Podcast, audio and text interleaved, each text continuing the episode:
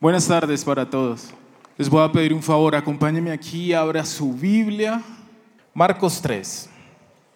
Muy bien, el libro de Marcos capítulo 3 dice lo siguiente, versículo 1 al 5 vamos a leer. ¿Listo? Otra vez entró Jesús en la sinagoga y había allí un hombre que tenía seca una mano y le acechaban para ver si en el día de reposo le sanaría a fin de poder acusarle. Entonces dijo al hombre que tenía la mano seca, levántate y ponte en medio. Y les dijo, es lícito en los días de reposo hacer bien o hacer mal, salvar la vida o quitarla. Pero ellos callaban. Entonces, mirándolos alrededor con enojo, entristecidos por la, entristecido por la dureza de sus corazones, dijo al hombre, extiende tu mano. Y él la extendió y la mano le fue restaurada sana. Padre, te pedimos que en esta tarde traigas la revelación de tu palabra a nuestras vidas. Gracias por la oportunidad que nos das de estar en este lugar. Gracias porque la manifestación de tu Espíritu hoy será palpable a nosotros. Y gracias porque tú nos visitarás una vez más. Toma este tiempo que podamos nosotros estar totalmente abiertos a tu palabra para que la entendamos y la pongamos por obra en el nombre de Jesús. Amén. Esta cita bíblica normalmente uno la lee y sigue de largo. El tema del cual quiero hablar hoy se llama Permite que Jesús lo haga. Normalmente nosotros leemos esta cita bíblica que también está en los otros evangelios y la leemos y seguimos de largo porque es muy fácil de entenderla. Pues había una persona que tenía una seca, tenía seca una mano, no de sed, seca, nada de movimiento. Tenía una mano seca y Jesús llegó a la sinagoga y pues si Jesús está y él está enfermo, ¿cuál será la solución? ¿Cuál creen que sería el final? Pues que Jesús lo sana, así de sencillo. Está enfermo, llega Jesús, ¡pum! Milagro, chao, vete para tu casa. Entonces, como es de fácil entendimiento para nosotros, nosotros no, pues seguimos de largo.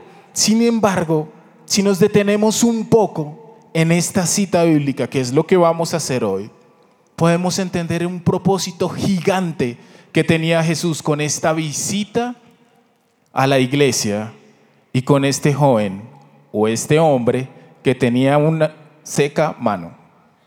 Casi me quedo pegado ahí. Jesús era súper intencional. Jesús sabía por qué llegaba a algún lugar. Él sabe con qué propósito llegó a tu vida. Jesús sabe por qué permitió que tú vinieras hoy acá. ¿Por qué? Porque Él es súper intencional. Él tiene un mensaje para cada uno de nosotros. Lo importante es que nosotros atendamos a ese mensaje. Así que Jesús, como en muchas de las otras ocasiones que hemos leído en la Biblia, que no aparecen en las películas que vemos en Semana Santa, ni que tampoco son documentales en HBO o en Netflix, nada de eso, apareció un hombre que tenía seca una mano. Y Jesús entró a la sinagoga. Él ya sabía qué iba a pasar. Todos ustedes y yo lo sabemos, Jesús ya sabía lo que iba a pasar. Sin embargo, dio la oportunidad que la gente cambiara de su manera de pensar. Así que Jesús entra a la sinagoga. Tan pronto entró Jesús, es como cuando entra usted a algún lugar, a su salón de estudio o llega a su trabajo y empieza, llegó el cristiano. Ay, pastor, ¿cómo está, pastor? Los del colegio o los de la universidad, o los del trabajo. Ay, pastor, no, no, no, ay, esa es la silla del pastor. Ahí se sienta el pastor. Entonces usted como pastor le voy a dar un consejo. Cuando lleguen y le digan, pastor, ay, pastor, siéntese ahí. Entonces tú te volteas y le dices, te reprendo. Cuando te digan, ay, el pastor, te callas. No, mentiras, no vayan a hacer eso. Así que Jesús entra a la sinagoga. Muchas personas poniendo este, esta cita bíblica al tiempo actual. Muchos vienen a la iglesia, pero al igual que este joven o este hombre que tenía una mano seca, muchos vienen y tienen un área en sus vidas secas. Yo no me imagino a este señor llegando y caminando así como, uy, estoy súper enfermo, no sé quién me podrá sanar. No. ¿Saben por qué no? Porque él ya llevaba tiempo con esta mano seca. Así que me lo imagino que en algún punto de su vida tuvo que ser súper hábil en hacer el trabajo. De pronto con su mano no seca era demasiado fuerte. Y pasa mucho que hay personas que son fuertes en muchas áreas para esconder un área que tienen seca. Y entonces usted los ve y son súper buenos haciendo chistes, haciendo bromas, riendo, hablándole a la gente. Son muy buenos en muchas cosas, pero con el objetivo que tienen es que nadie note que tiene una mano seca. Que nadie note que en él o en ella hay un área que está seca. Entonces usted los ve que están todos súper vestidos a la moda, que ríen, juegan, corren, hacen el dubstep, hacen de todo. Pero dentro de ellos hay un área seca. Muchos son así. Y seguimos viniendo y seguimos reuniéndonos y seguimos viviendo en la misma casa con la misma familia, pero de pronto nuestros sentimientos están secos. De pronto nuestra área familiar está seca. Nuestras emociones están secas, están destruidas porque alguien te pisoteó y siguió de largo y ni siquiera paró y dijo, hey, nos vemos. Y tenemos un área seca en nuestras vidas. ¿Y saben qué es lo peor? Que hay gente que tiene el área seca simplemente por no perdonar. Si tú perdonas, das la oportunidad a otra persona de que continúe con su vida y tú continúas con la tuya. Mi papá siempre me dice, mire, de nada le sirve a usted enojarse. Ah, perdón, les cuento más bien. Va a ser rápido. Va a ser rápido, seguro. Ya terminé. No, mentiras. Cuando pasaban cosas en la casa, yo no era eh, sapo de decirlo, nunca. De decirle a la gente, no, que, ¿quién fue? Él. No. Pero mis ojos eran sapos. Entonces en una ocasión mi hermano estaba jugando, estábamos jugando trompo, no sé cómo se diga eso en algún otro lugar del mundo, aquí se dice trompo. Y si usted es un bailador se le dice el trompo. Estábamos jugando trompo, pico al aire, no sé cómo se diga en otro lugar. Pico al aire y cae en la mano y lo estábamos jugando y ahí en la sala y todos felices y yo lo tiraba y mi hermano me lo enseñó, entonces yo lo tiraba y caía y lo tiraba y caía y lo tiraba y caía y en una de tantas lo tiré y mi hermano metió la mano de él para que quedara en la mano de él. O sea, vamos a hacer algo re loco. Cuando el trompo cayó en la mano de él, saltó ese trompo y cayó en la mesa de comedor, en el vidrio preferido de la mamá. No, no ese era el preferido, pero cayó. ¡Pah! Cuando cayó, el vidrio comenzó. Y nosotros. Uno piensa que lo va a detener. Yo sé que también usted. No pasó. Llegó al final, botó un pedacito de vidrio y cayó en el tapete. Ya les dije, yo era sapo de ojos, ¿no? Mi hermano me dice, yo tenía como ocho o nueve años, me dice, no, tenemos que buscar ese pedacito de vidrio, quítese el zapato, quítese la media y ponga el pie así sobre, la, sobre el tapete. Cuando lo sienta, levántelo. Teníamos la idea que cuando yo levantara el vidrio, el pedacito y lo pusiera, algo iba a pasar. Sí, lo pensamos. Gracias a Dios no encontré el vidrio. Sin medias y buscando un vidrio sobre un tapete así. En, todo caso, llegó mi mamá a la casa. Ah, perdón, tengo que contarles. Lo que siempre hacía uno cuando, después de hacer un daño, era irse a sentar. Entonces, tan pronto hacíamos el daño, tres negros sentados, viendo televisión. Nunca había escuchado los pies de mi mamá desde el primer piso. Ese día los escuché. Entró, algo raro pasó, abrió la puerta y es como si el vidrio de la mesa hubiera saltado y hubiera caído al frente de ella y le hubiera dicho, mire lo que me hicieron sus hijos. Volteó allá a mirar y encontró el pedacito y yo, pero ¿cómo hace? Nos pone a los tres y nos dice, ¿quién fue? Mardonio, ¿fue usted? Mi hermano ya me había hecho un trabajo científico para que yo no dijera nada. Entonces yo le dije, no, yo no fui. Y ella me miraba y yo la miraba. Al punto que como les dije, yo era sapo de ojos. Entonces mi papá siempre me había dicho, no les voy a terminar la cosa porque me demoro mucho. Mi papá me, me decía, mira, hay dos opciones frente a algo que se presenta.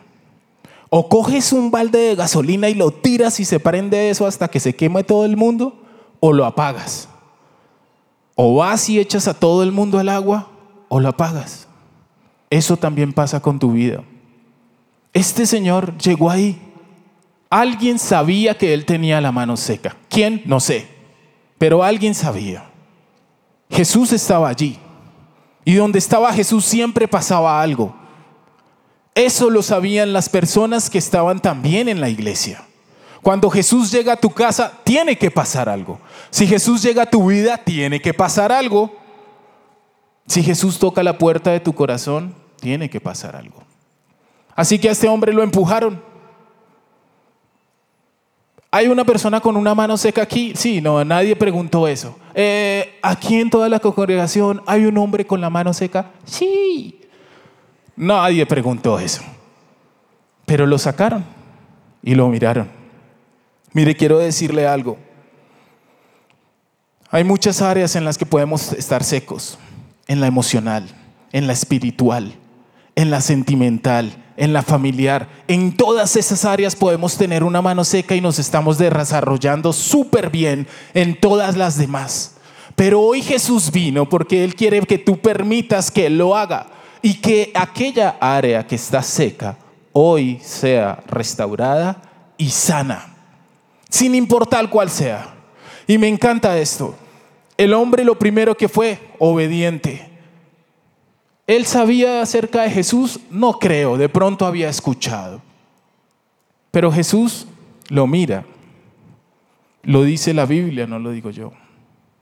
El hombre está ahí con la mano seca. Yo creo que la tenía tapada, como para que nadie la... A ver, dígame cuál de las dos es. Y Jesús le dice, ven, hazte en medio.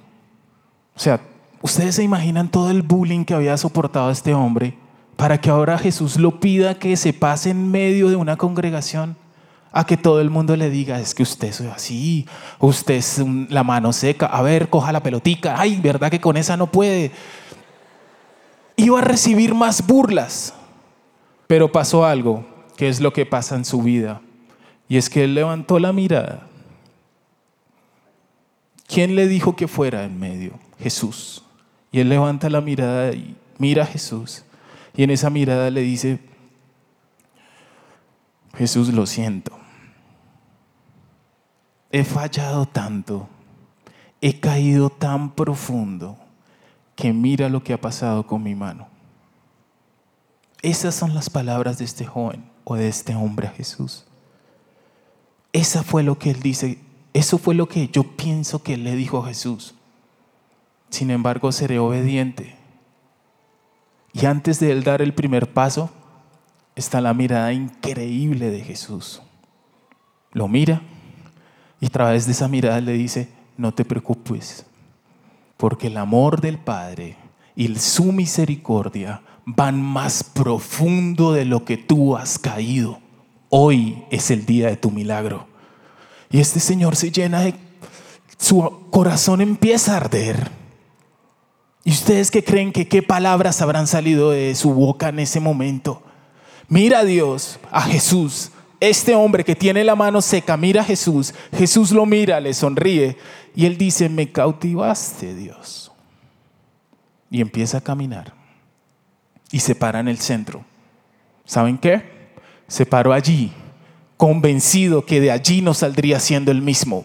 Ustedes han venido acá, ahora yo quiero decirles, tienen que estar convencidos que de aquí no saldrán siendo los mismos, que el área en su vida que está seca hasta hoy lo será. Tienen que salir así convencidos. No pueden seguir asistiendo y asistiendo a la, iglesia sin tener en su vida un completo y total, una total restauración y una completa vida para Dios. No podemos seguir haciéndolo. Se para allí en la mitad. Todo el mundo le decía, pero ¿y tú qué haces? No te das cuenta, eres seco, tu mano no va a funcionar. Y en ese momento todos miran a Jesús y le dicen, a ver, ¿qué piensa hacer usted hoy? Hágale. A ver, pues, esa expresión que no deberían haberla hecho nunca. Nunca debieron haber creado esa expresión. A ver si es tan varón. Hágale a ver si es tan varón. Sánelo, a ver. Entonces Jesús se voltea y les dice, ¿ustedes qué creen? ¿En un día como hoy es lícito sanar o no es lícito? O sea, ¿tú quieres que tu prójimo esté bien o quieres solamente estar bien tú? Y ellos se quedaron callados. ¿Es lícito sanar? ¿Es lícito dar vida? Alguien que calle a este Señor. La Biblia dice que Jesús los miró y luego le dijo a aquel hombre que le dijo, Dios, tú me has cautivado. Le dice, oye, Señor, extiende la mano. ¿Y el que hizo? Ya lo leyeron. Simplemente tuvo que extender su mano. Hoy es el día, hoy es el momento en el que vamos a extender nuestra mano. Escuche, él tenía que sacarla de donde la tenía. Si la tenía escondida, tenía que sacarla. Pero esas palabras que Jesús le dijo a su corazón llegaron tan profundo que él extendió la mano. Y la Biblia dice dos cosas. La primera, restaurada y la segunda, sana. Restauración es una cosa muy diferente a sana.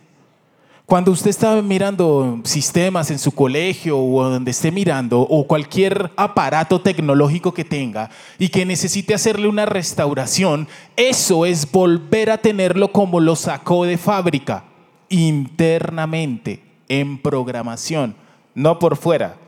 Si usted es de las personas que el celular es como una papa caliente, que se le cae constantemente y ya está súper abollado, pero sigue funcionando, una y otra vez puede tenerlo restaurado para que ese celular esté como lo sacó de la fábrica. Ese es volver al original. Eso era lo que Jesús quería hacer con este hombre. Yo sé cómo estaba tu mano en el original y allá vas a volver. Y de aquí en adelante no me interesa lo que pasó con tu vida antes. De aquí en adelante me interesa lo que hagas con toda tu vida. Ese es el Jesús que todos queríamos conocer. Ese es el Jesús que hacía cosas que nadie esperaba, pero es el Jesús que está aquí esperando para hacer algo por ti. Así que restaurarlo es algo interno. Hizo esa restauración. Cuando lo restauró, la Biblia dice que después fue sano. Eso es de lo que habla Jesús. Esas son las cosas que Él hace. No hay otra cosa que sea más increíble que ese poder de Él haciéndolo su mirada hacia ti, cuando Él se acerca, cuando tú estás en las noches, como tal vez este hombre de los domingos en la noche, cuando ya todo el mundo estaba dormido, se acostaba y lloraba, pero ¿y por qué mi mano es así? ¿Por qué esta área de mi vida es así? ¿Por qué no la he podido mejorar? Cuando de pronto ha pasado algo en tu vida tan fuerte que tú dices, pero yo qué hago? Y tienes que llegar al otro día a trabajar y la misma cara de, no, ¿y cómo está todo? Súper, súper. ¿Y cómo está tu vida? Súper bien. Y como ven que eres muy hábil en algunas cosas, pues dicen, claro, su vida está muy bien. Pero aquella área que está por allá escondida, metida en un lugar donde nadie puede llegar, esa área es la que hoy Dios conoce y que quiere sanar.